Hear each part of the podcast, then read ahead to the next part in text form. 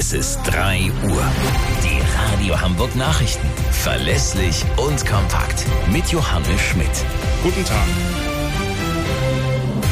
Galeria Karstadt Kaufhof fallen erneut tausende Jobs weg. Wie der Konzern mitteilte, werden 52 der noch knapp 130 Häuser in Deutschland geschlossen. 4000 Mitarbeiter sind betroffen. Mehr von Alena Tribold. Das Ganze passiert in zwei Wellen. Schon Ende Juni sollen 21 Filialen dicht machen, darunter Häuser in Leipzig, Hamburg oder auch Wiesbaden. Die anderen folgen dann Ende Januar kommenden Jahres. Dazu zählen unter anderem Braunschweig, Bremen oder auch Reutlingen. Die letzte große deutsche Warenhauskette ist schon länger finanziell angeschlagen, musste schon zweimal Insolvenz anmelden. Von den Schließungen bei Galeria Karstadt Kaufhof sind auch zwei Hamburger Filialen betroffen.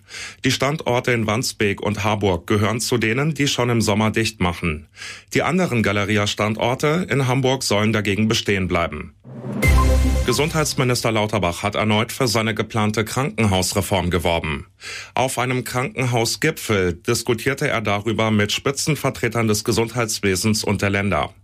Zuletzt hatten mehrere Bundesländer angekündigt, dass sie die Verfassungsmäßigkeit der Pläne prüfen lassen wollen. Nach der Amoktat in Hamburg mit acht Toten will Innenministerin Faeser das Waffenrecht so schnell wie möglich verschärfen. Man könne jetzt nicht einfach zur Tagesordnung übergehen, sagte sie. Der Täter soll psychische Probleme gehabt haben. Wer eine Waffenbesitzkarte beantragt, soll bald auch ein psychologisches Gutachten vorlegen müssen. Wir wollen, dass künftig die Waffenbehörden nicht nur bei den Sicherheitsbehörden und der örtlichen Polizei Erkenntnisse abfragen, sondern auch beim Gesundheitsamt.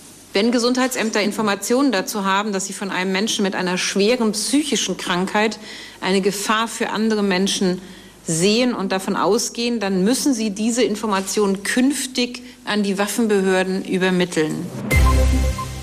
Nach dem großen Oscars-Triumph von Im Westen nichts Neues hat Bundeskanzler Scholz den Filmemachern gratuliert. Darauf könne man zu Recht stolz sein, schrieb er auf Twitter.